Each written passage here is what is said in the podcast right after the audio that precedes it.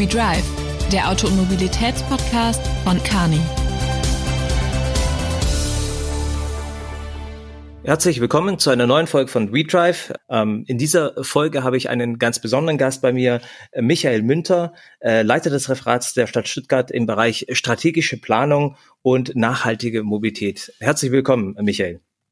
Herzlich willkommen, vielen Dank. Vielen Dank für die Einladung, ähm, lieber Thomas, und ähm, dass ich dabei sein darf bei eurem spannenden Podcast ich finde es natürlich immer eine, eine, eine tolle Möglichkeit, mit äh, unterschiedlichen Persönlichkeiten, aber auch mit unterschiedlichen Akteuren letztendlich äh, zu sprechen und das auch eine Spurweit stärker zu beleuchten, ähm, wie da die Wirkung äh, mit der Mobilität, mit der Gesellschaft, wie das eigentlich funktioniert. Und ich glaube, bei dir in dem Bereich Titel strategische Planung und nachhaltige Mobilität, da kann man sich eigentlich sehr viel drunter vorstellen. Das ist ja, da kann man ja sagen, da, da ist man fast für, für alles verantwortlich, ja. Ähm, aber das ist natürlich sehr, sehr weit gegriffen. Und äh, ich würde gerne einfach, das ist wahrscheinlich auch Teil deiner Gestaltungsaufgabe, wie äh, welche Themen ähm, ihr da im Fokus habt. Aber vielleicht kannst du so einen Einblick geben eigentlich. Ähm, wie da die äh, Themenfelder sind, was äh, du bewirken kannst und wo es auch Themen gibt, wo ihr euch eigentlich tendenziell eher raushaltet.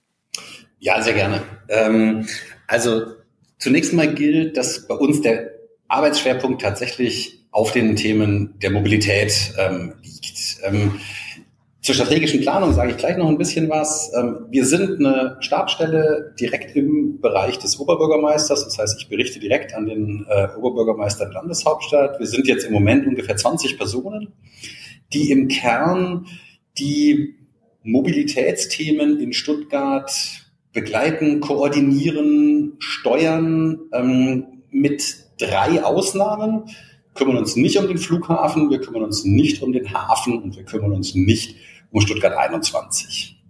Aber alle anderen Themen, die im Bereich der Mobilität irgendwie in Stuttgart ähm, eine Rolle spielen, vom ähm, äh, automobilen Verkehr, Individualverkehr, öffentlicher Personennahverkehr, Radverkehr, Fußverkehr, alle, äh, ich nenne es jetzt mal Unterthemen in Anführungszeichen, ja keine wirklichen Unterthemen sind, also von Sharing-Systemen ähm, über Mikromobilität, ähm, Seilbahnen, alle, alle diese Dinge ähm, werden bei uns mit begleitet. Das heißt nicht, dass wir das operativ im eigentlichen Sinne tun, sondern dass wir eine Art Steuerungsfunktion in die gesamte Stadtverwaltung hinein haben.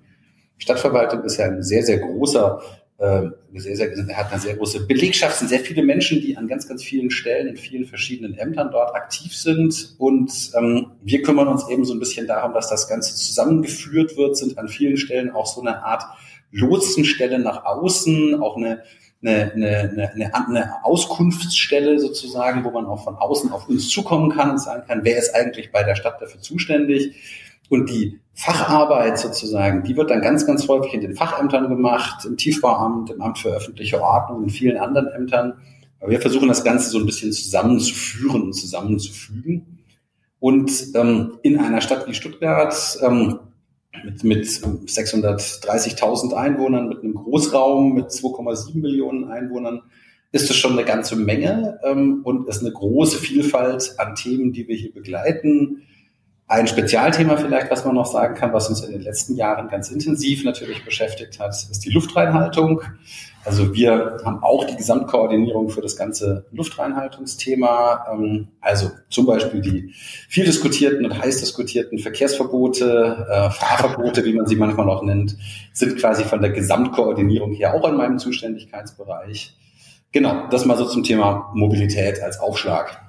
Da wollte ich gerade äh, nachhaken und zwar Luftreinhaltung und dann jetzt hattest du es auch erwähnt, äh, Fahrverbote und so weiter.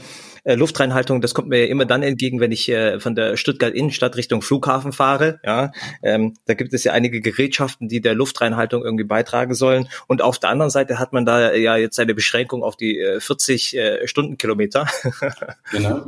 Da bin ich bei dir an der richtigen Stelle.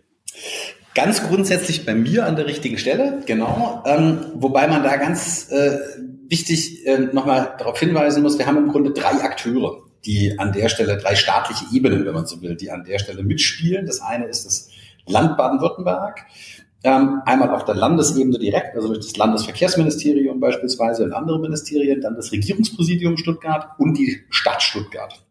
Ähm, das ist ähm, für die Bürgerinnen und Bürger am Ende des Tages natürlich wurscht wer die entsprechenden Dinge verfügt. Aber für uns sozusagen auf der Verwaltungsseite spielt das natürlich eine große Rolle. Und da ist eben wichtig, nochmal sich klarzumachen, die Gesamtzuständigkeit für die Luftreinhaltungspolitik liegt in Baden-Württemberg beim Land. Das heißt, das Landesverkehrsministerium, das Landesumweltministerium sind die äh, Ministerien, die maßgeblich, insbesondere das Verkehrsministerium, die maßgeblich die Luftreinhaltungspolitik dort ähm, bestimmen, auch umsetzen. Ähm, das Regierungspräsidium in Stuttgart oder Stuttgart ist dann dasjenige, das die sogenannten Luftreinhaltepläne ähm, erstellt und erlässt. Ähm, in diesen Luftreinhalteplänen stehen dann die Maßnahmen drin. Einige davon hast du gerade schon angesprochen.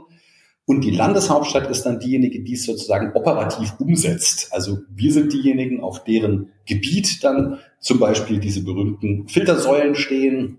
Wir sind diejenigen, die dann am Ende die Tempo 40 Schilder aufstellen. Aber sozusagen, dass ähm, Tempo 40 angeordnet wird auf den Straßen, ist etwas, das im Luftreinhalteplan steht.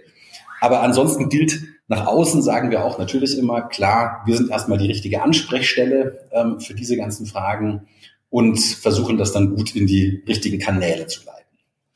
Ich glaube, das war jetzt äh, wirklich sehr hilfreich für viele, auch für mich persönlich, weil man äh, sozusagen den den äh, Steuerungs- und Koordinationsaufwand, der dahinter steckt und die Zuständigkeiten ja eigentlich als äh, als Normalbürger äh, so nicht wirklich überblickt, ja. Und wenn es dann halt wirklich jemand gibt, der der sich sehr der Sache annimmt, ja, und dann äh, das dann äh, sauber koordiniert und dann auch weitergibt äh, an die richtigen Stellen, äh, ich glaube, das ist schon eine äh, wichtige wichtige ähm, Tätigkeit und für viele, wie gesagt, von außen halt äh, nicht wirklich direkt ersichtlich. Ne?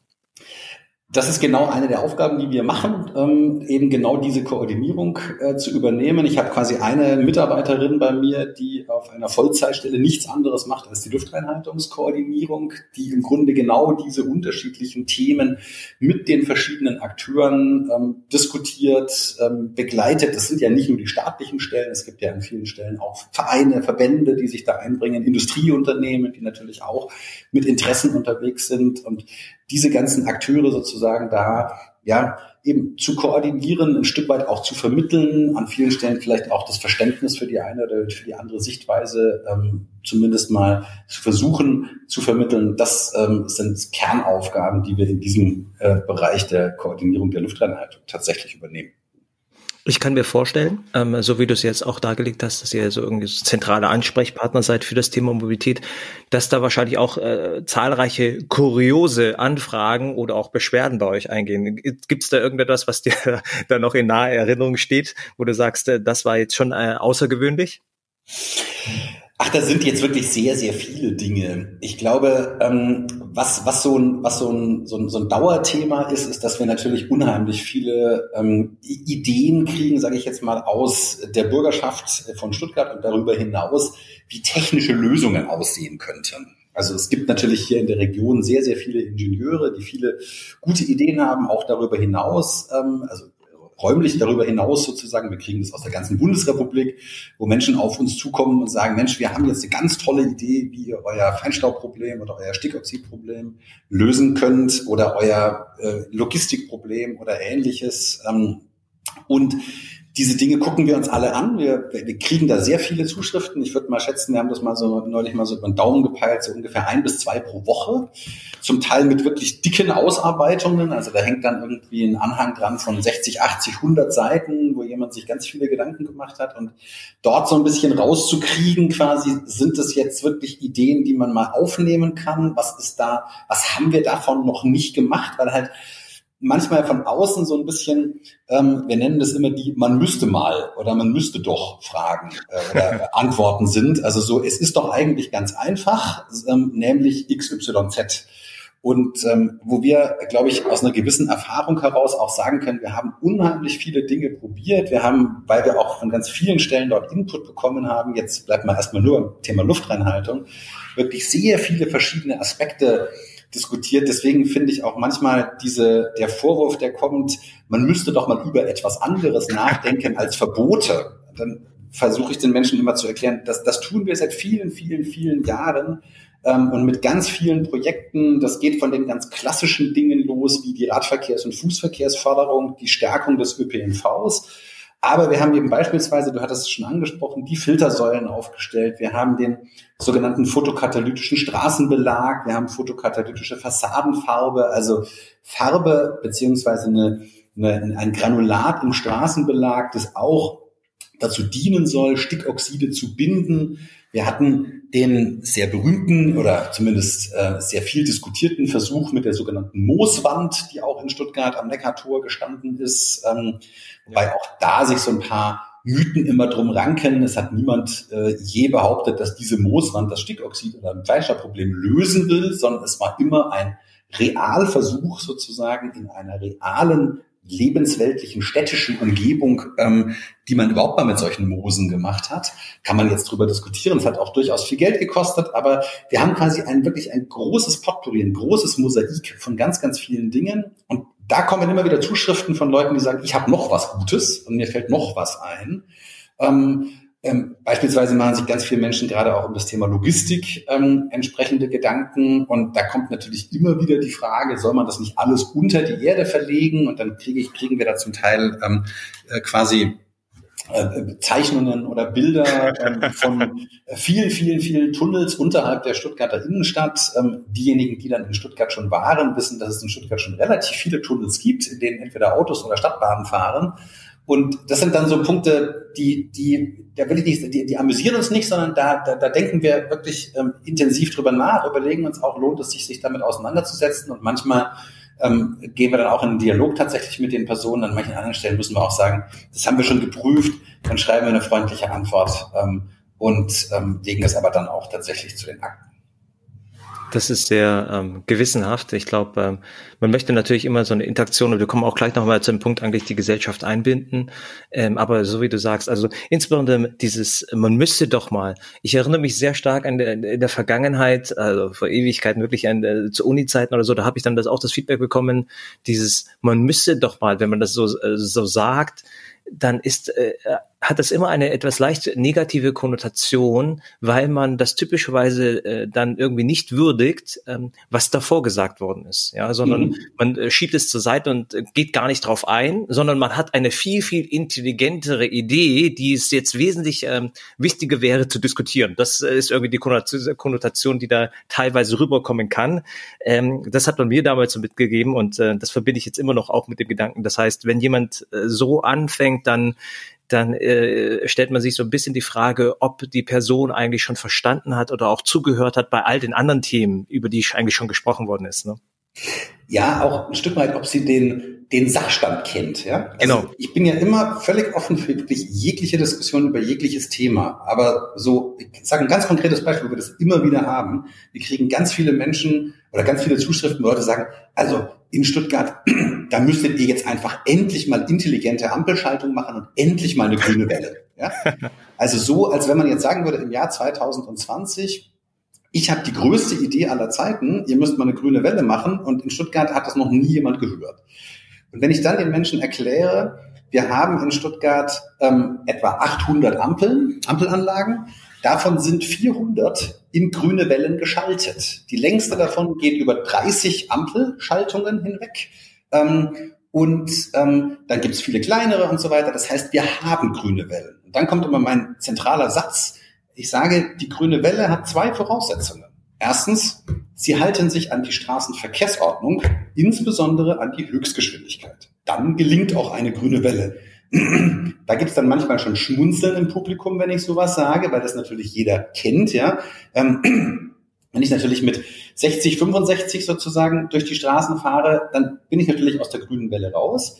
Klar. Und der zweite Aspekt ist natürlich dann, dass man sagen muss, ähm, die grüne Welle funktioniert natürlich immer nur dann, wenn ich eben mit ihr mitschwimme in dem gesamten Wellen äh, quasi Strom und sobald ich von einer Seitenstraße beispielsweise auf diese Hauptstraße einbiege, eben nicht in der grünen Welle, dann habe ich eben auch keine grüne Welle mehr, sondern muss eben warten, bis sozusagen die nächste Stufe beginnt.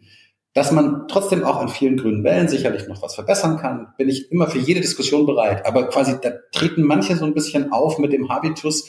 Ich erkläre jetzt mal den Stuttgartern und insbesondere auch der Stuttgarter Stadtverwaltung, wie man eigentlich intelligente Verkehrssteuerung macht. Und da gibt es dann durchaus auch Kollegen in den Fachämtern, die, dieser, die sich da so ein bisschen bei der Ehre gepackt fühlen und sagen, also wir bemühen uns ja wirklich seit vielen, vielen Jahren sehr intensiv darum, diese vielfältigen Akteurskonstellationen, ähm, die im Straßenverkehr eben nun mal da sind, geordnet sozusagen durch die Stadt zu kriegen und ähm, brauchen jetzt dann an manchen Stellen nicht unbedingt den Rat von draußen, als hätten wir noch nie was von der grünen Welle gehört. Und ich merke aber gleichzeitig auch, dass wenn Menschen dann dabei sind, die dazuhören, dass das durchaus auf einen, dann einen fruchtbaren Dialog beginnen kann. Ja, man sagt, ah, okay, so habt ihr das. Und dann ähm, habe ich gar nicht gewusst. Und dann sagt man, genau so ist das. Und dann kann man da nochmal drüber diskutieren. Dann kommt man sofort, kommt man schnell in, in, in Detaildiskussionen über Hauptachsen und Nebenstraßen und ähnliches. Und dann sind wir ja schon mitten im Thema drin. Das ist gut.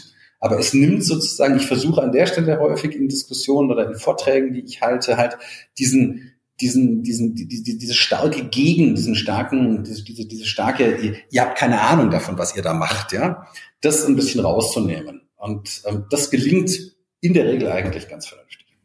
Verstanden. Und das ist ja auch in der Tat etwas, was man, so wie du sagst, ähm, wenn man sich damit auseinandersetzt, dann kann man auch in konstruktive Gespräche gehen. Aber sozusagen der Initialaufwand, jedem Einzelnen sozusagen irgendwie ähm, verständlich zu machen, dass das Thema eigentlich schon in guten Händen ist, ähm, der sollte halt nicht allzu oft stattfinden. Ne? Also wenn man jedes Mal von, äh, von Adam und Eva anfangen muss, dann wird das schon schwierig. Deswegen hier vielleicht an die liebe Zuhörerschaft, wenn die auch aus Stuttgart kommt, das Thema grüne Wellen ist gut adressiert. Das brauchen wir jetzt nicht nochmal aufbringen. ähm, genau, aber äh, ja, aber es ist wirklich auch so ein bisschen das Thema, wie wie kann man denn die Leute eigentlich in der Hinsicht mitnehmen? Was mich, äh, was mir auch nochmal ähm, interessant fand, also die der, der, wo du sagtest, das sind sehr viele ähm, Ideen aus der Bürgerschaft auch im Bereich Technik und ähm, Tüftelei und so weiter. Äh, und ist das etwas, äh, du bist ja auch im Austausch mit, äh, mit anderen Regionen, anderen Städten, äh, ist das etwas, was äh, vielleicht atypisch für Stuttgart ist? Ich will es jetzt einfach mal äh, antesten oder sind die da die Anfragen dann relativ identisch, die dann sozusagen aus der Bevölkerung kommen? Ähm ich glaube schon, also wenn wir uns da mit Kollegen aus anderen Städten austauschen, berichten die schon auch, dass sie viele Vorschläge kriegen aus der Bevölkerung. Ähm, das hängt natürlich auch immer ein bisschen sozusagen von der Historie ab, die, die so eine Stadt hat. Ähm, ich würde jetzt mal denken, dass beispielsweise in einer Stadt wie Münster oder wie Freiburg wahrscheinlich sich da eine Reihe von Vorschlägen stärker auf das Thema Radverkehr und Fahrradfahren bezieht. In Stuttgart sind es ähm, vielleicht andere Themen, vielleicht eher Verkehrssteuerung und ähnliches. Aber ähm, da gibt es schon auch in vielen, vielen anderen Städten, glaube ich, ähm, äh, was wir zumindest aus den, aus, äh, aus den Austauschrunden wissen, ähm, auch einen ganz intensiven Dialog mit der Bürgerschaft. Und es gibt natürlich auch so ein paar, ähm, sage ich mal, notorisch bekannte ähm, Rundschreiber, nenne ich es jetzt mal, die Ideen eben in der ganzen Bundesrepublik ähm, anbieten. Ähm, das ist ja auch erstmal vom Grundsatz her nichts Schlechtes. Ähm, aber wir kennen halt gerade auch aus, den, äh, aus, den, aus dem Austausch mit vielen anderen Städten eben die, die, den, den Aspekt, dass man eben Verkehrskonzepte immer sehr individuell auf die Kommune hin abprüfen und äh, ab, äh, abstellen muss. Und man kann ganz viel von anderen Städten lernen. Aber jetzt, ähm, um ein ganz, äh, ganz, ganz häufig genanntes Beispiel zu nennen, also sagt die Muster, guckt doch mal nach Wien, wenn ihr zum ÖPNV wollt und guckt doch mal nach Kopenhagen, wenn ihr es zum Fahrrad wollt.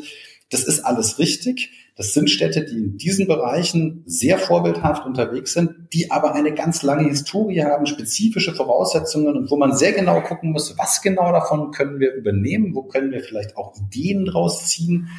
Aber sozusagen die, die, die einfache Vorstellung, man würde jetzt einfach mal das ähm, äh, Wiener ÖPNV-System einfach mal so nach Stuttgart übertragen, ähm, ist eben eine, die dann tatsächlich nicht funktioniert, weil eben eine, eine Vielfalt von Faktoren und von Aspekten damit berücksichtigt werden muss, die einfach beispielsweise jetzt beim Thema ÖPNV in Wien ganz anders gelagert sind als in Stuttgart. Geht los, ich will es nicht zu sehr vertiefen, aber geht los mit Fragen, dass Wien eben auch eine Bundeshauptstadt ist und dort noch von ganz anderen auch finanzielle ähm, sozusagen Unterstützungssituationen des äh, österreichischen Staates bekommen. Stuttgart eben eine Landeshauptstadt. Ähm, die Größenordnungs- und die Größenverhältnisse ganz anders sind und geht bis hin zu so technischen Dingen, dass in bestimmten Städten eben die schienengebundenen Fahrzeuge eben alle auf eigenen Fahrwegen fahren, auf eigenen Linien. Ein ganz klassisches Beispiel ist Berlin, ja, wo ich dann eben auch tatsächlich eine U-Bahn beispielsweise in einem sehr, sehr schnellen Takt hintereinander fahren lassen kann, weil nur eine Linie auf dem jeweiligen Bahnsteig fährt. Und in Stuttgart hat man sich eben auch wieder aus historischen Gründen in den 70er, 60er, 70er Jahren schon dafür entschieden, ein Stadtbahnsystem einzurichten, in dem eben viele der Stadtbahnen auf dem gleichen Gleis fahren. Und da sage ich immer das schöne Beispiel, ähm, wenn man eben fünf Linien hat, die im Zehn-Minuten-Takt fahren und die fahren alle über den gleichen Bahnsteig, beispielsweise in Degerloch oder beispielsweise an der Haltestelle am Stöcker, dann kommt da halt schon alle zwei Minuten ein Zug. Und dann ist da wieder so ein, man müsste doch mal vorschlagen, nämlich lasst doch einfach mal die, die, die Dinger im Fünf-Minuten-Takt fahren. Klappt dann halt nicht ähm, weil sozusagen der Bahnsteig das gar nicht hergibt. Und das sind so Punkte, wo man eben immer wieder, glaube ich, genau darauf gucken muss, was sind die spezifischen Voraussetzungen und wo ich dankbar bin für den Hinweis, aber auch dankbar bin, wenn das Gegenüber dann sozusagen meinen, ähm, meine Entgegnung sozusagen zumindest bedenkt und auch nochmal kurz einmal im Kopf kreisen lässt. Also wir, wir merken äh, uns, äh, dass letztendlich hier eine differenzierte Betrachtung notwendig ist und dass jeweils die Gegebenheiten, und deswegen ist ja die Mobilität auch recht komplex, das ist ja, so wie du dargestellt hast, außer, außer Flughafen, Hafen und Stuttgart 21, alles drumherum, also Radwege, dann andere Verkehrsmittel, dann die ganzen Fahrzeuge, dann der, der öffentliche Nahverkehr und so weiter, spielt alles eine Rolle, die da alle mit reinkommen. Ähm, auch das ganze ja. Thema Sharing in der Zukunft und so weiter. Äh, und das natürlich dann auch bei, in, in Stuttgart sprechen wir ja immer von dieser berühmten Kessellage, die auch nicht unbedingt äh, vorteilhaft ist in, äh, von der Topografie her, ähm, sind halt alles ähm, äh, Themen, die dann äh, zu einer äh, ja, intensiveren Betrachtungsweise oder ausdifferenzierten Betrachtungsweise für die jeweiligen Gegebenheiten eigentlich notwendig machen. Ja. Ähm, genau. Also pauschal, das heißt, äh, pauschale Vorschläge sind in den wenigsten Fällen dann irgendwie noch nie angedacht worden, sondern man ist in den meisten Fällen eigentlich schon äh, öfters in, in einer Detaillösung gewesen und hat dann das eine oder andere verworfen. Also deswegen ist wahrscheinlich auch ein gutes Kriterium zu sehen, ist es eigentlich, äh, was ich da bekomme, irgendeine Pauschalaussage oder ist das irgendwie schon detaillierte Auseinandersetzung mit den Gegebenheiten und auf der Basis sieht man dann vielleicht relativ schnell eigentlich, wie groß das Potenzial ist, das sich aus, äh, aus diesem Vorschlag eigentlich ergeben kann. Definitiv, wobei ich da ganz bewusst sage, also ich sehe schon auch meine Aufgabe als Mitarbeiter der Verwaltung hier in Stuttgart auch darin, den Leuten es trotzdem auch immer wieder zu erklären. Ja? Also ich kann natürlich jetzt auch von Menschen, die sich, ähm, die beispielsweise auch neu nach Stuttgart kommen oder neu nach Stuttgart ziehen, nicht erwarten, dass sie sich sozusagen mit allen Details der letzten 15 Jahre von äh, Mobilitätsentwicklung und Mobilitätsplanung auseinandergesetzt haben in Stuttgart. Das will ich auch gar nicht aber ähm, eben sozusagen die Offenheit des Zuhören und das Argument des anderen da mal aufzunehmen und zu sagen, wir haben da schon drüber nachgedacht, ähm, haben es aus den und den Gründen verworfen. Es gibt ja bestimmte Dinge, die beispielsweise auch aus politischen Gründen verworfen worden sind, beispielsweise weil es keine politischen Mehrheiten für bestimmte Entscheidungen gegeben hat. Und trotzdem gibt es natürlich eine ganze Reihe von Dingen, die tatsächlich neu sind und die tatsächlich auch gute Ideen und neue Ideen sind. Also ne, das Thema, beispielsweise das Thema Seilbahnen, das jetzt ähm, vor fünf Jahren, vor acht Jahren hat in europäischen, zumindest in deutschen Städten kaum jemand wirklich intensiver über Seilbahnen diskutiert. Heute diskutieren wir wieder intensiver über Seilbahnen. Immer finde ich vor dem Hintergrund, da muss man sich immer noch mal auch da deutlich machen, es gibt nicht mehr die eine Lösung für ein Mobilitätsproblem. Auch die Seilbahn löst natürlich nicht die Verkehrsprobleme von Stuttgart, aber sie ist eben ein oder kann ein Mosaikstein sein. Deswegen haben wir beispielsweise eben vier Linien für mögliche Seilbahnverbindungen in einer Studie untersucht, haben uns jetzt auf zwei konzentriert, die wir jetzt mal weiter vorantreiben wollen und überlegen wollen, wie das geht. Wir sind beispielsweise mit ähm, Herstellern von Flugtaxis durchaus im Gespräch, weil die Interesse, Interesse daran haben, perspektivisch in einem Zeithorizont, sagen wir mal drei bis fünf, sieben Jahren, vielleicht auch in Stuttgart sowas anzubieten oder Stuttgart als eine ihrer als einen ihrer Hubs zu nutzen. Auch da sind wir in, in ersten Gesprächen mit denen, wie sieht sowas aus. Wir haben natürlich intensive Gespräche gehabt in den letzten Jahren zum Thema autonomes Fahren beispielsweise. Wie kann sowas eigentlich in einem städtischen Kontext originär ähm, funktionieren, und zwar insbesondere in einer Situation, wo sehr viele nicht autonome Fahrzeuge noch fahren und sehr viele intervenierende Variablen sind, haben dort auch Pilotprojekte, ähm, mit denen wir ähm, unterwegs sind, haben jetzt an bestimmten Stellen in Stuttgart auch sogenannte Roadside Units das erste Mal quasi installiert, also technische Einrichtungen, die perspektivisch auf ein autonomes Fahren hin äh, entwickelt werden können und vieles mehr. Ähm, und das sind alles sozusagen Mosaiksteine in einem großen Kosmos von vielen, vielen ähm, einzelnen Aspekten, Verkehrsträgern. Ähm, wir haben auch hier natürlich die intensive Diskussion um die Kickscooter oder E-Scooter. Ist es jetzt ein gutes Verkehrsmittel oder ein weniger gutes? Und so weiter und so weiter. Also das, ähm, das ist ein großer Kosmos, das macht total viel Spaß, ist äh, immer wieder auch richtig anstrengend, aber ähm, insgesamt würde ich sagen, eine ganz, ganz spannende Mischung. Das ist in der Tat ähm, sehr stark äh, zukunftsgewandt, ja, weil ihr da gestalterisch unterwegs seid, ja. Also das Thema E-Scoot und so, da habe ich eine klare Meinung dazu. Ähm, aber ihr beschäftigt euch ja sozusagen immer mit neuen äh, Konzepten und mit neuen An äh, Anwendungsformen und diese sozusagen zu evaluieren und zu integrieren, ja, äh, die dann halt wirklich äh, hilfreich sind äh, für die Gesellschaft. Ähm, das ist in der Tat eine gestalterische Aufgabe und die nimmt auch nicht ab, sondern das sind ja immer wieder neue Themen, die aufkommen oder auch vielleicht äh, beschleunigt und sich mit all diesen neuen Themen auseinanderzusetzen und äh, äh die dann ähm, äh, gewinnbringend in die Gesellschaft äh, ein, äh, einzu, äh, anzubieten und äh, dann erfolgreich zu machen. Das ist äh, mit Sicherheit keine triviale Aufgabe mit all den Verflechtungen, die du dargestellt hast, weil man ja in der Tat in einem Konfle äh, komplexen ähm, äh, Komplex äh, von, von unterschiedlichen Wirkungen eigentlich zusammenhängt. Ne?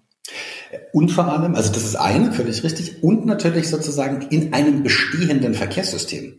Also wir sind ja nicht in einer Situation, wo wir quasi auf einem weißen Blatt Papier sagen, wie würden wir jetzt in einer neuen Stadt ein Verkehrssystem etablieren, sondern wir haben aus unterschiedlichen Gründen gewachsene ähm, historische Verkehrsentwicklungen. Ähm, wer in Stuttgart war und, und oder in Stuttgart äh, wohnt und lebt, kennt beispielsweise die Hochbahnsteige, ähm, die eben bei der Stadtbahn da sind. Da hat man sich damals aus technischen Gründen dafür entschieden, dieses ähm, Modell zu verwenden mit den Hochbahnsteigen. Das hat manche Vorteile, hat manche Nachteile.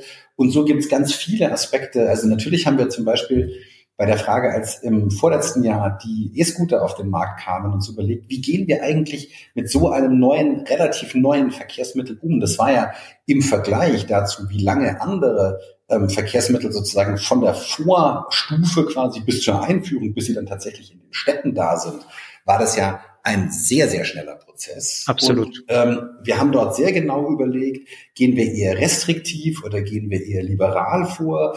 Wie agieren wir genau? Wie definieren wir Zonen? Definieren wir Höchstgrenzen von Fahrzeugen?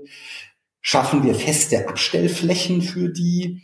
Ähm, oder sollen die frei abgestellt werden können? Ähm, und haben da einen ganz intensiven Austausch auch ähm, mit den Betreibern, haben auch ähm, einen runden Tisch hier mit allen Betreibern, die in Stuttgart die, die, die, die Kickscooter betreiben und E-Scooter betreiben ähm, haben da einen, einen guten Austausch. Ähm, da sind beispielsweise auch ähm, Vertreter ähm, von, oder wir, wir diskutieren diese ganzen Themen natürlich beispielsweise auch mit der städtischen Beauftragten für Menschen mit Behinderung, weil beispielsweise Seh- und, äh, und, und also blinde oder seheingeschränkte Menschen ja. große Schwierigkeiten damit Absolut. haben. Jeder kennt, glaube ich, Bilder und, und wahrscheinlich möglicherweise ist er schon selber mal irgendwo drüber gestolpert, wo ähm, jemand ähm, die äh, Fahrzeuge wirklich in äh, sehr, sehr äh, unschöner Manier irgendwo abgestellt hat.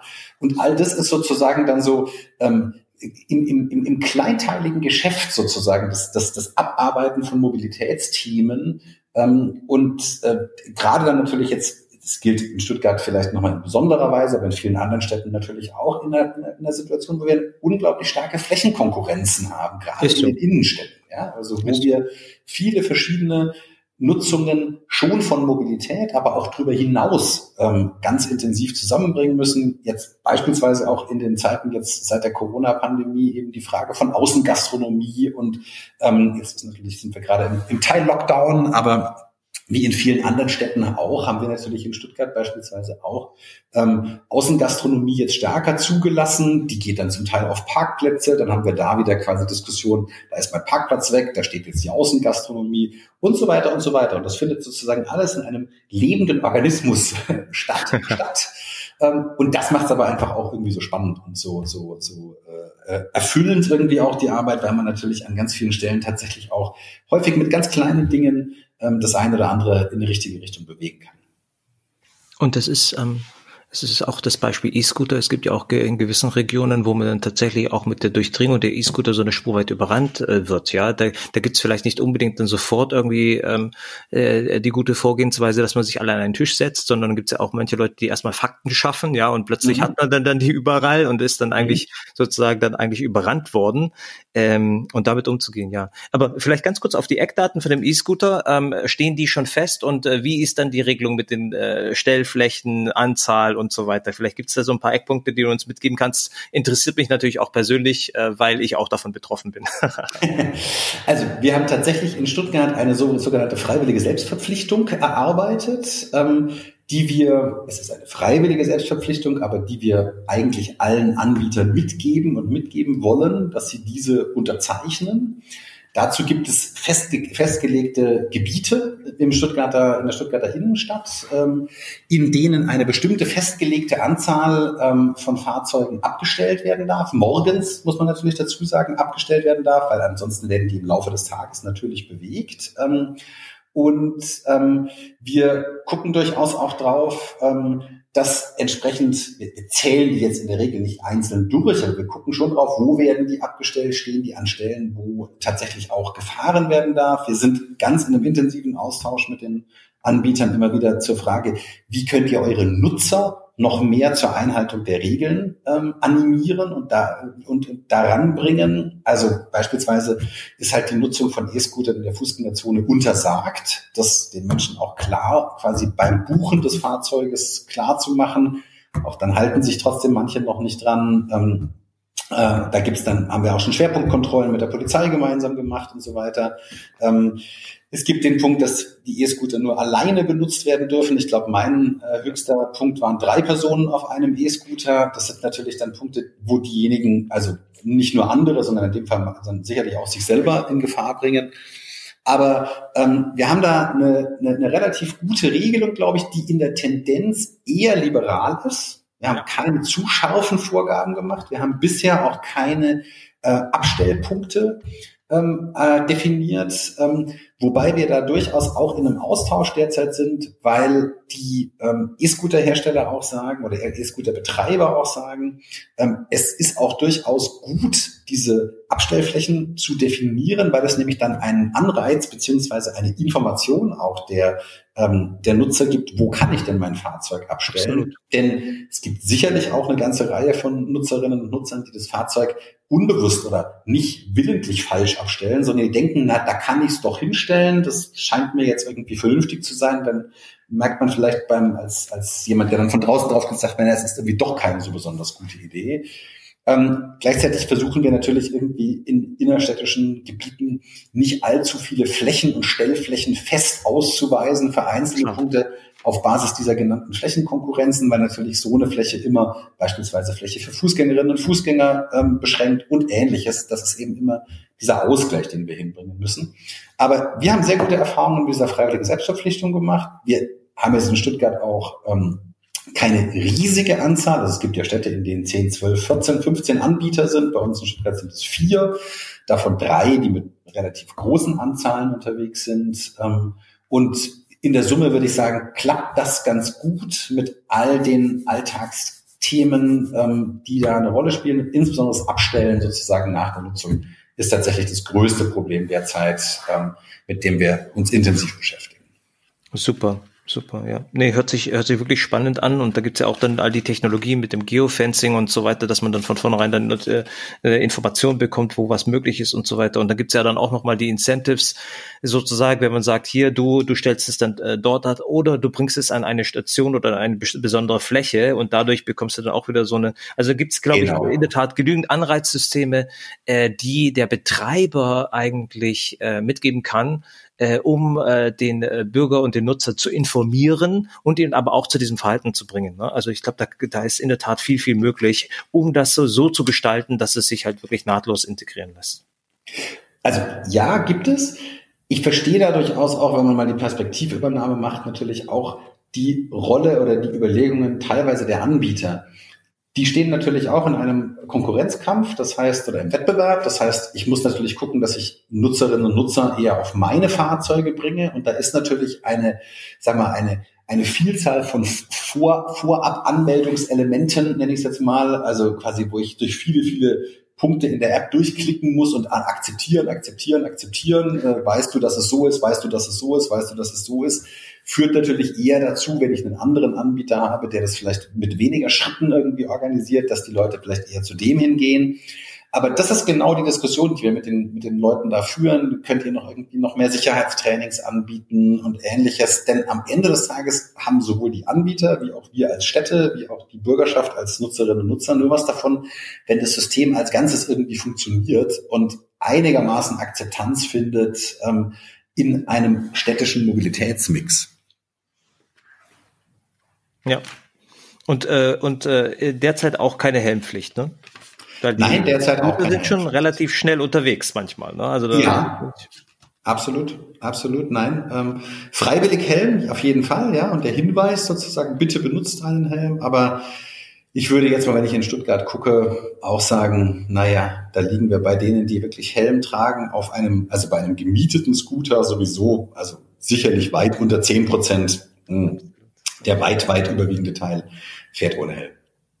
Du hattest so ein bisschen dargestellt, ne? Ähm, also das Thema Stichwort äh, Gesellschaft einbinden. Und dann hattest du auch äh, erzählt, ne? Äh, du wirst da nicht müde und das ist immer noch, du siehst es als auch Kernbestandteil deiner Funktion, eigentlich auch den Austausch zu suchen und, und auch zu informieren und aufzuklären in der Hinsicht über die Voraussetzungen und auch den Austausch mit der Bevölkerung zu suchen. So, es gibt aber äh, nur einen Michael Münter. So. Und dann wird es ja relativ schwierig, ja, wenn du dann versuchst, jeden Einzelnen hier äh, in Stuttgart abzuholen. Das heißt, ähm, wie äh, bindet ihr die Gesellschaft ein? Was gibt's da für Formate und äh, was hat sich da für euch als besonders erfolgreich herausgestellt? Also zum einen bin ich ja zum Glück nicht alleine, sowohl nicht bei mir im Team als auch in der Stadtverwaltung insgesamt, sondern wir haben natürlich ganz viele Kolleginnen und Kollegen, die auf ganz unterschiedlichen Ebenen dort werben und, und, und aktiv sind. Und ich glaube, was wir schon merken, ist, ähm, jetzt mal, gehe gleich noch auf deine genaue Frage ein, aber dass an vielen Stellen ähm, die Menschen auch vieles gar nicht wissen. Ja, also wenn ich ähm, Vorträge halte in unterschiedlichsten Formaten, ähm, sei es äh, in, bei, bei, beim Seniorenverband oder bei der IG Metall oder an, an unterschiedlichsten Punkten, dass ich da gibt's immer wieder auch ganz intensive Diskussionen, aber ich habe mindestens an zwei, drei Stellen eigentlich immer den Punkt, dass Leute sagen, ah, spannend, das habe ich ja eigentlich gar nicht gewusst, dass das so ist. Und das zeigt auf der einen Seite, dass wir da sicherlich auch unsere Kommunikationsaktivitäten noch verstärken müssen ähm, und ähm, da überlegen müssen, wie erreichen wir die Menschen eigentlich gut. Ähm, zeigt aber auch, dass wir eben an vielen Stellen offensichtlich doch auch von der Grundrichtung her auf dem richtigen Weg sind, auch wenn die Menschen es vielleicht noch nicht so richtig realisiert haben oder noch nicht so richtig quasi wahrgenommen haben, vielleicht in ihrem unmittelbaren ähm, Umfeld. Was machen wir? Wir, ähm, wir haben eine, eine Vielzahl sozusagen an Aktivitäten, wobei man natürlich auch jetzt sagen muss, das ist jetzt in Corona-Zeiten sind manche der, der direkten physischen Aktivitäten ähm, sind da jetzt entfallen. Ähm, beispielsweise haben wir in diesem Jahr, und das war dann eigentlich besonders schade, das erste Mal einen wirklich professionellen Messestand uns ähm, erarbeiten lassen. Das war quasi noch im, im letzten Jahr im, äh, beauftragt. Wir haben da gesagt, wir wollen jetzt mal als ähm, Referat strategische Planung und nachhaltige Mobilität eben mit einem sehr professionellen Messestand auch auf unterschiedliche Messen gehen. Es gibt in Stuttgart die iMobility beispielsweise, so eine Publikumsmesse, in der es um ganz viele Mobilitätsthemen geht und ähm, die hat dann hätte hätte Anfang äh, äh, April stattfinden sollen im Stuttgarter Messegelände, hat logischerweise nicht stattgefunden, weil das ja mitten im Hauptlockdown sozusagen des Frühjahrs gewesen ist. Ähm, also wir machen auf der einen Seite oder haben bisher zumindest solche ganz physischen Aktivitäten gemacht. Das heißt, wir haben uns an vielfältigen Veranstaltungen beteiligt, sei es bei Messen, ähm, sei es bei unterschiedlichen Ausstellungen, Veranstaltungen und ähnliches. Ähm, ich bin tatsächlich jemand, der relativ viel Vorträge macht, auch immer wieder eingeladen wird zu unterschiedlichen Vorträgen von ganz, ganz vielfältigen Akteuren, ähm, vom, wie gesagt, ich hatte es vorhin schon mal gesagt, von, vom äh, Stadtseniorenrat über die IG Metall bis zum Lions Club. Also das ist vielleicht so ein bisschen so die Breite, die es da so, die es da so gibt. Ähm, äh, und viele, viele dazwischen, viele natürlich auch internationale Fachkonferenzen, ähm, auf denen ich auftrete.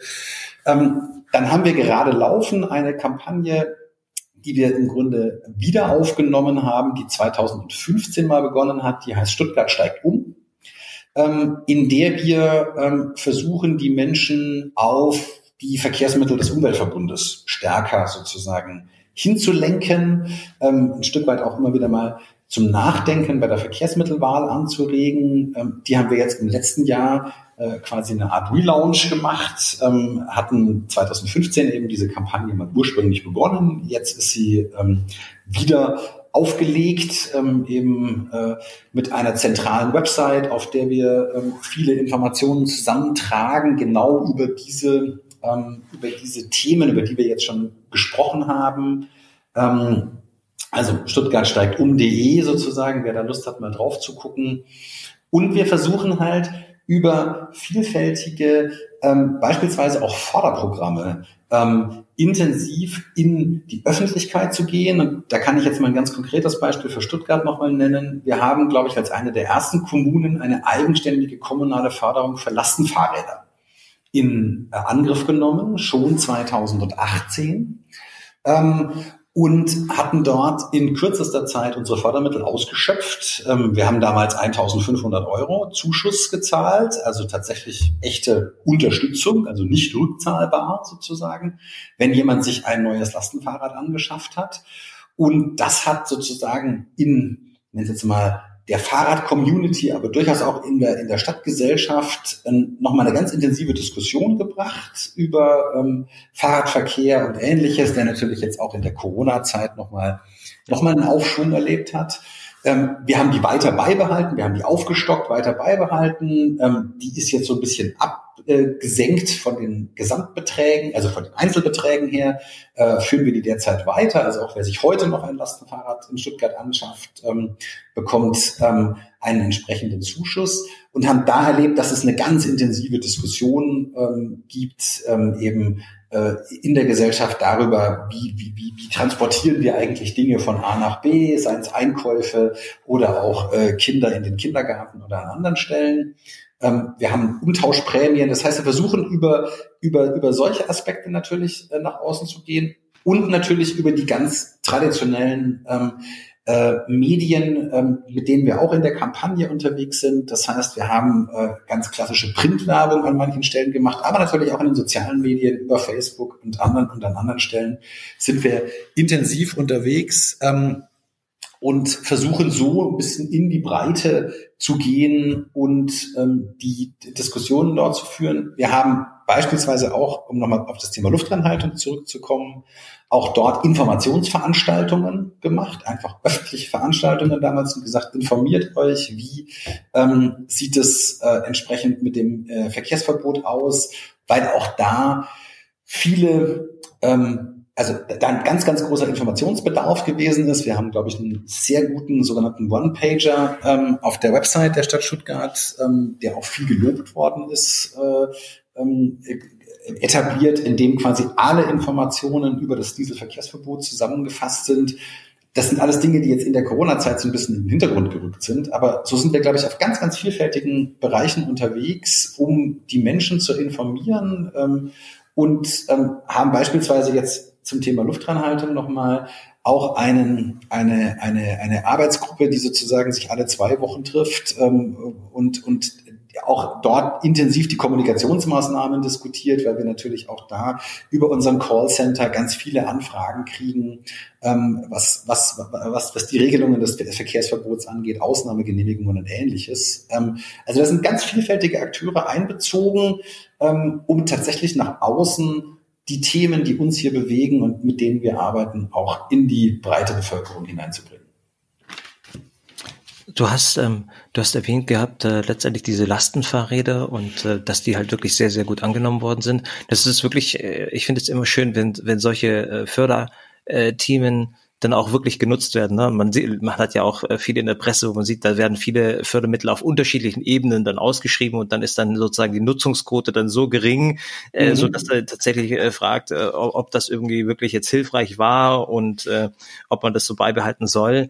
Also es ist natürlich immer ein schönes Zeichen. Wir, wir bei Kani haben unter anderem auch, also neben dem, dass wir natürlich auch die Firmenfahrzeuge und so weiter, aber auch neue Formen der Mobilität. Das heißt, da gibt's ja auch entweder die Möglichkeit, dann irgendwie so eine äh, äh, Bahn-Abo äh, zu bekommen, beziehungsweise öffentliche Nahverkehr, äh, mhm. Nahverkehrsgeschichten oder auch ein äh, Mobilitätspaket, wo man dann auch äh, sich äh, bei Nutzung dann sozusagen im Sharing dann äh, dementsprechend engagieren kann. Aber seit neuestem, und zwar, das ist, äh, glaube ich, auch zwei Wochen her, äh, auch also deswegen brand, äh, brandneu und brandfrisch eigentlich auch äh, hinsichtlich äh, Fahrräder. Ja, also ah, auch da okay. haben wir jetzt auch eine, eine äh, Förderung, um auch äh, den unterschiedlichen individuellen Bedürfnissen gerecht zu werden. Ja, mhm. weil äh, das ist nicht, äh, es ist nicht mit einer einfachen, mit einer Standardlösung zu ersetzen, sondern auch sehen wir ganz klar, dass die Bevölkerung auch unterschiedliche Präferenzen und auch unterschiedliche äh, Notwendigkeiten hat ähm, der Mobilität und denen muss man eigentlich schon individuell gerecht werden. Ne? Also auch mhm. da ähm, fand ich das spannend. Und äh, diese ähm, das ist in der Tat so, dass wir das auch bemerken. Also ein Firmenfahrzeug ist jetzt nicht das, ähm, was einerseits, äh, sage ich mal, ähm, viel genutzt wird, aber auch gar nicht äh, sozusagen auch von unseren Mitarbeitern ähm, gewünscht wird, ja, sondern es sind wirklich äh, die neuen Mobilitätsformen und die Unterstützung dieser und ähm, auch das ganze Thema ähm, Fahrrad äh, jetzt sozusagen mit zu, mit zu fördern, das hat enorm guten äh, großen Anklang gefunden und auch eine enorm hohe Nutzungsrate. Ähm, Genau. Und deswegen äh, denke ich, ähm, ist es ähnlich, dass man sich da jedes Mal neu einstellen muss und auch ähm, offen sein muss, äh, neue Themen anzugehen und dann dementsprechend auch Lösungen anzubieten, auch, auch hier ähm, diesen Anforderungen gerecht zu werden. Ne? Definitiv, definitiv. Ne? Aber das hört sich sehr gut an. Ich bin, bin, bin ganz begeistert. Sehr gut. Ähm, vielleicht ähm, das Thema äh, Technologien ähm, als äh, letztes Schwerpunktthema, neue Themen und so weiter, wäre meine Einstiegsfrage. Äh, mit dem all, was du siehst und auch bei den, ihr sprecht ja auch über neue Technologien, neu, äh, aut äh, autonomes Fahren, macht euch Gedanken. Ja, also ihr habt da relativ großes, äh, eine große Bandbreite, wie man ja aus dem Gespräch endlich mal ähm, herausnehmen kann und dann auch verstehen kann, mit all, mit welchen Themen man sich da beschäftigt und wie intensiv detailliert, also von der Technologie, dann von von den, von den Wirkungszusammenhängen, dann von der, äh, von der Ausgestaltung, dann von der Historie, dann vielleicht auch von der ähm, äh, politischen ähm, Akzeptanz und dann auch äh, insbesondere der, der Akzeptanz der Bevölkerung. Ähm, aber im Bereich äh, Zukunftstechnologien oder auch äh, von dem, was bisher jetzt äh, schon angewendet worden äh, sind, äh, was sind denn so eine spurweit unterschätzte Technologien, wo du sagst, da, also das kommt in der Bevölkerung irgendwie nicht besonders gut weg oder wird ja gar nicht beachtet, aber äh, das ist so ein toller Beitrag, den äh, diese Technologie oder diese ähm, Mobilitätsform ähm, äh, äh, eigentlich beiträgt. Gibt es da so zwei, drei Highlights von deiner Seite aus? Mm, muss ich mal kurz überlegen. Ich glaube, es gibt ganz spontan eine, eine Technik, das ist jetzt wahrscheinlich sicher oder sicherlich nicht das, was du meinst, aber ich glaube, ganz viele Leute unterschätzen das zu Fuß gehen. Sehr gut. Und unterschätzen Sehr gut. auch die Bedeutung der Wege, also der, wie soll man, der Wegflächen sozusagen. Und wir haben immer wieder so eine Diskussion, auch in so einer Stadt wie in Stuttgart. Wir haben, was den Model Split angeht, also die Verteilung der Wege auf die unterschiedlichen Verkehrsträger, haben wir bei uns einen sehr hohen Anteil Fußverkehr. 25 Prozent der Wege in der Stadt Stuttgart werden ähm, mit ähm, zu Fuß äh, zurückgelegt. Ähm, und trotzdem ähm, ist das zu Fuß gehen sicherlich noch nicht so ganz stark in der, im Bewusstsein auch der Bevölkerung ähm, und an manchen Stellen vielleicht auch noch nicht so sehr, äh, noch nicht so, so ganz präsent äh, in, in allen Bereichen ähm, im Bewusstsein der Akteure, ähm, wie beispielsweise jetzt im Moment das Radfahren, das halt gerade eine, eine ganz große Welle erlebt. Ähm, aber ähm, das, deswegen glaube ich, das ist tatsächlich eine unterschätzte Technik. Ähm, und ähm, ich habe im letzten Jahr auf der ähm, ähm, Future Global Conference in Oslo an einem spannenden Panel teilgenommen, auch mit einem eigenen äh, Vortrag zum Thema Fußverkehr.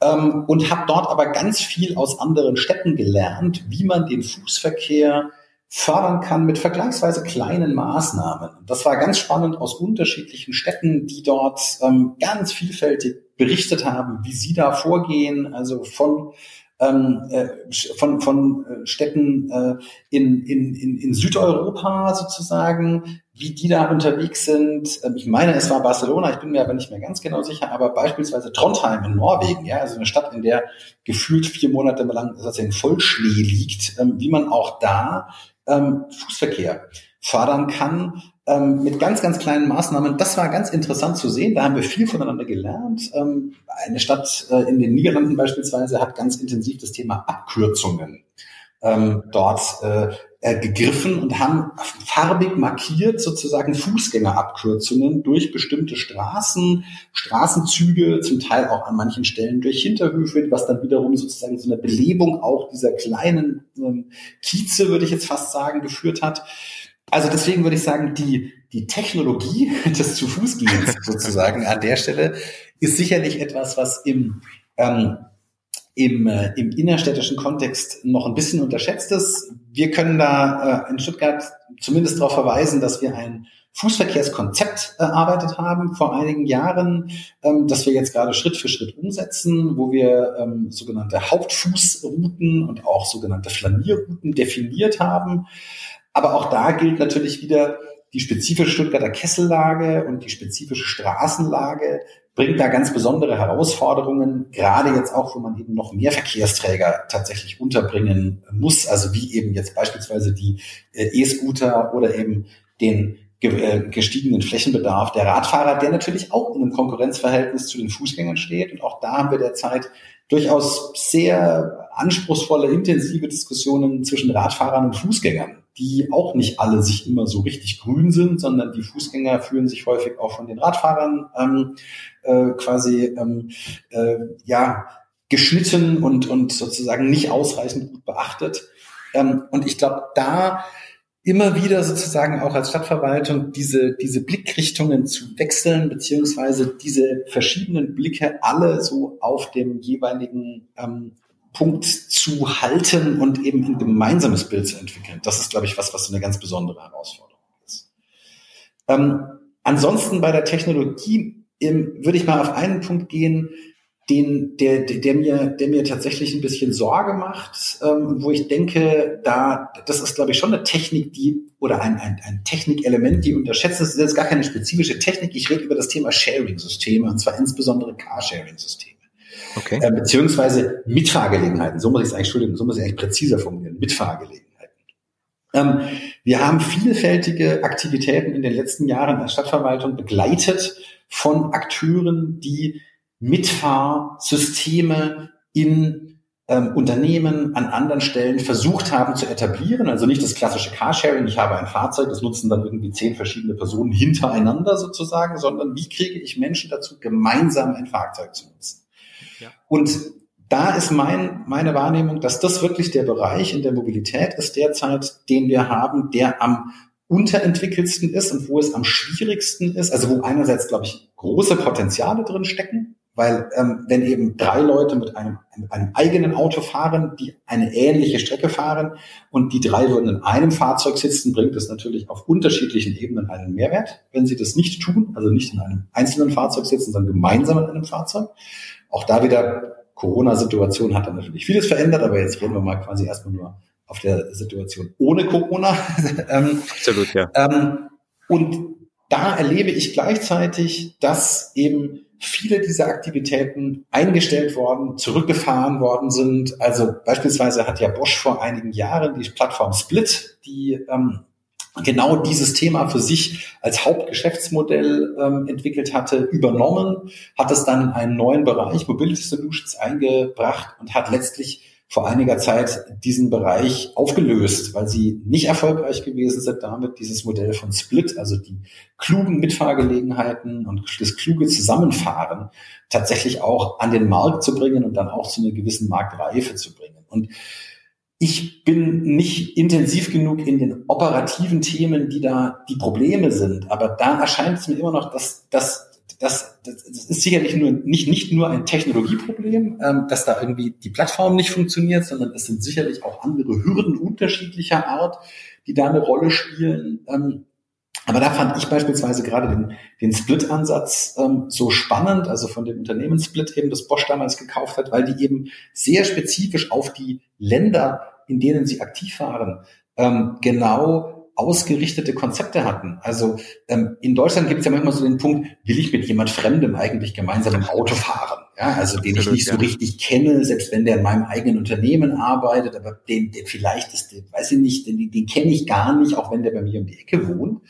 In Mexiko beispielsweise hat Split ganz intensiv agiert mit dem Punkt, da ist es ein Sicherheitselement gewesen, zu zweit im Auto zu sitzen und nicht alleine weil Autos, in denen zwei Personen sitzen, viel weniger sozusagen von ähm, Hijackern und Menschen, die quasi solche Autos äh, eben überfallen, überfallen werden, als Autos, in denen einer sitzt. Das heißt, dort hat man sich ganz stark auf diesen, auf diesen Aspekt konzentriert, auch in der Kommunikation. Ja.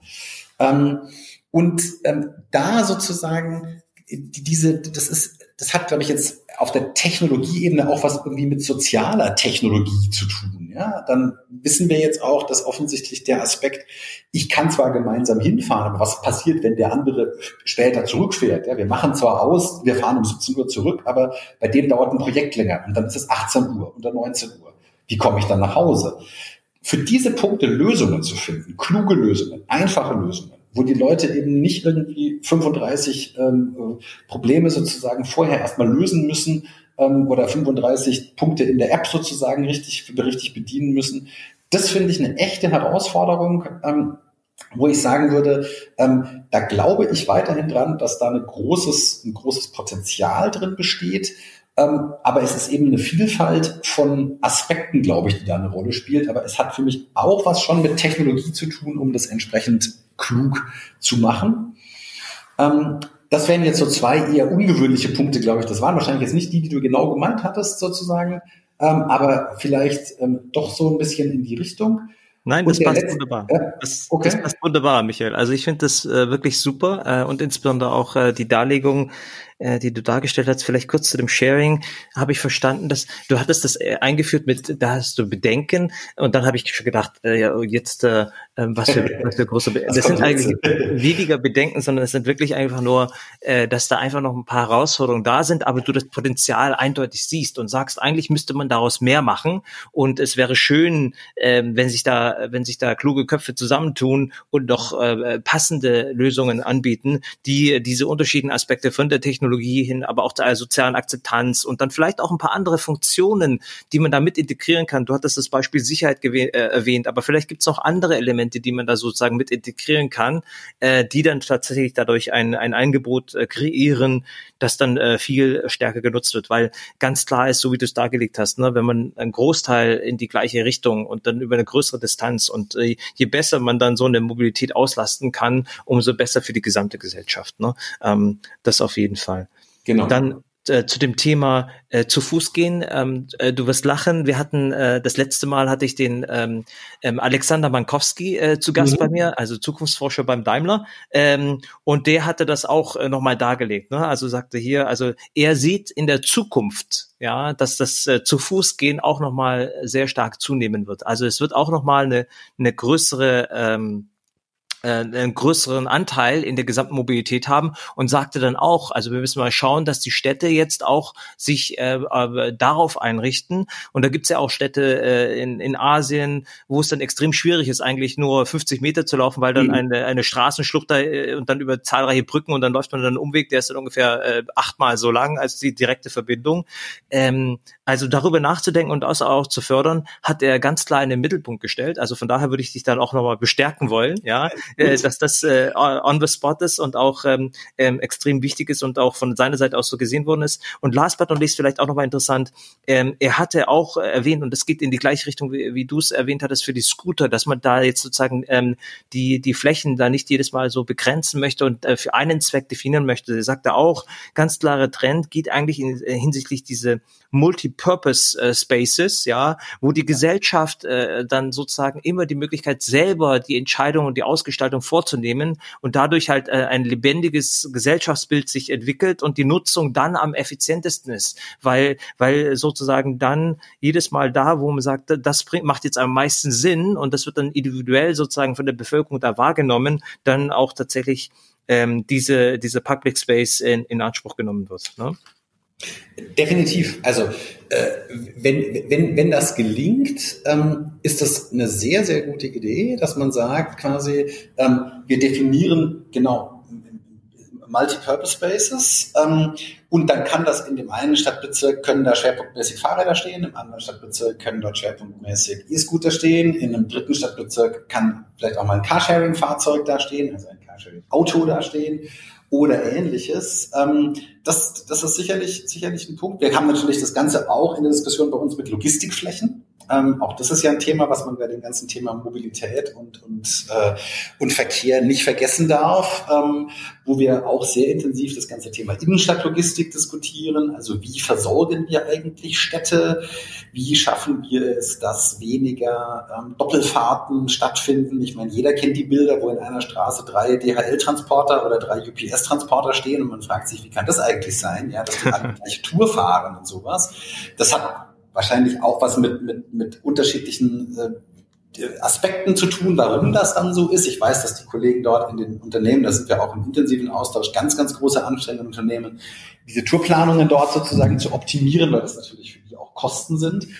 Aber auch hier ähm, beispielsweise diskutieren wir derzeit oder testen wir derzeit im Rahmen eines Pilotprojektes bei uns das sogenannte digitale, digitale Lieferzonenmanagement. Das heißt, okay. wir haben außerhalb in dem Fall von äh, der Innenstadt ähm, ein Projekt, in dem ähm, sozusagen wir eine Zone definiert haben, in dem, äh, in dem Lieferfahrzeuge halten dürfen, damit sie eben beispielsweise nicht in zweiter Reihe halten.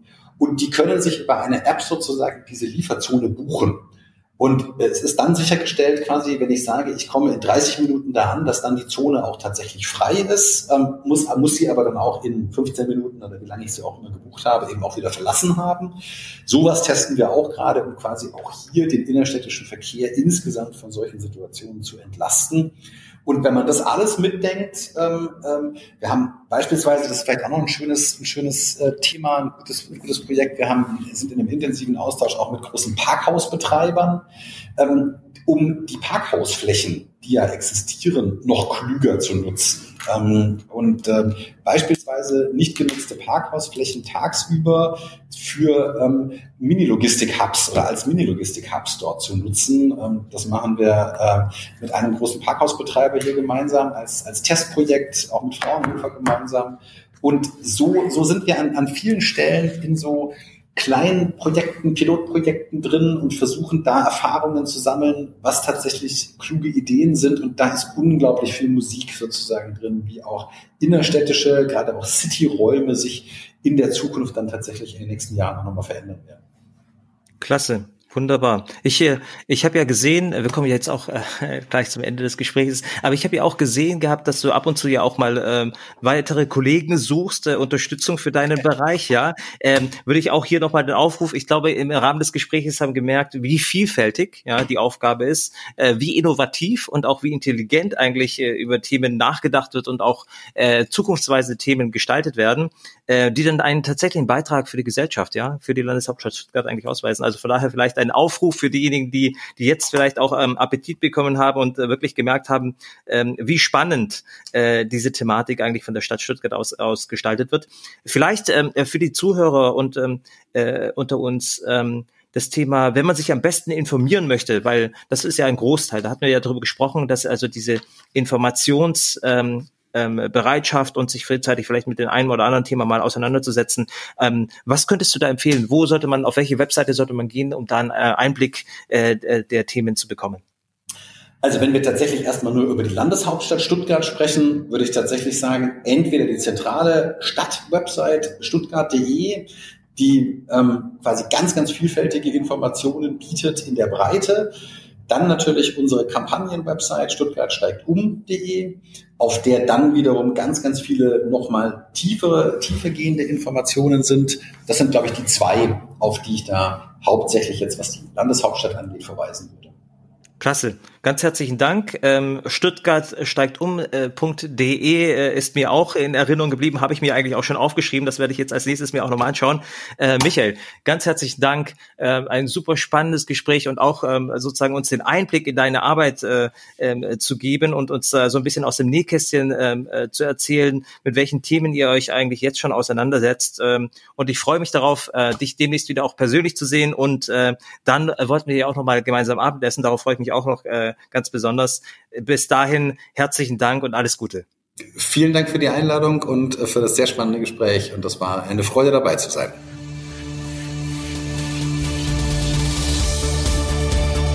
We Drive, der Auto- und Mobilitätspodcast von Carney.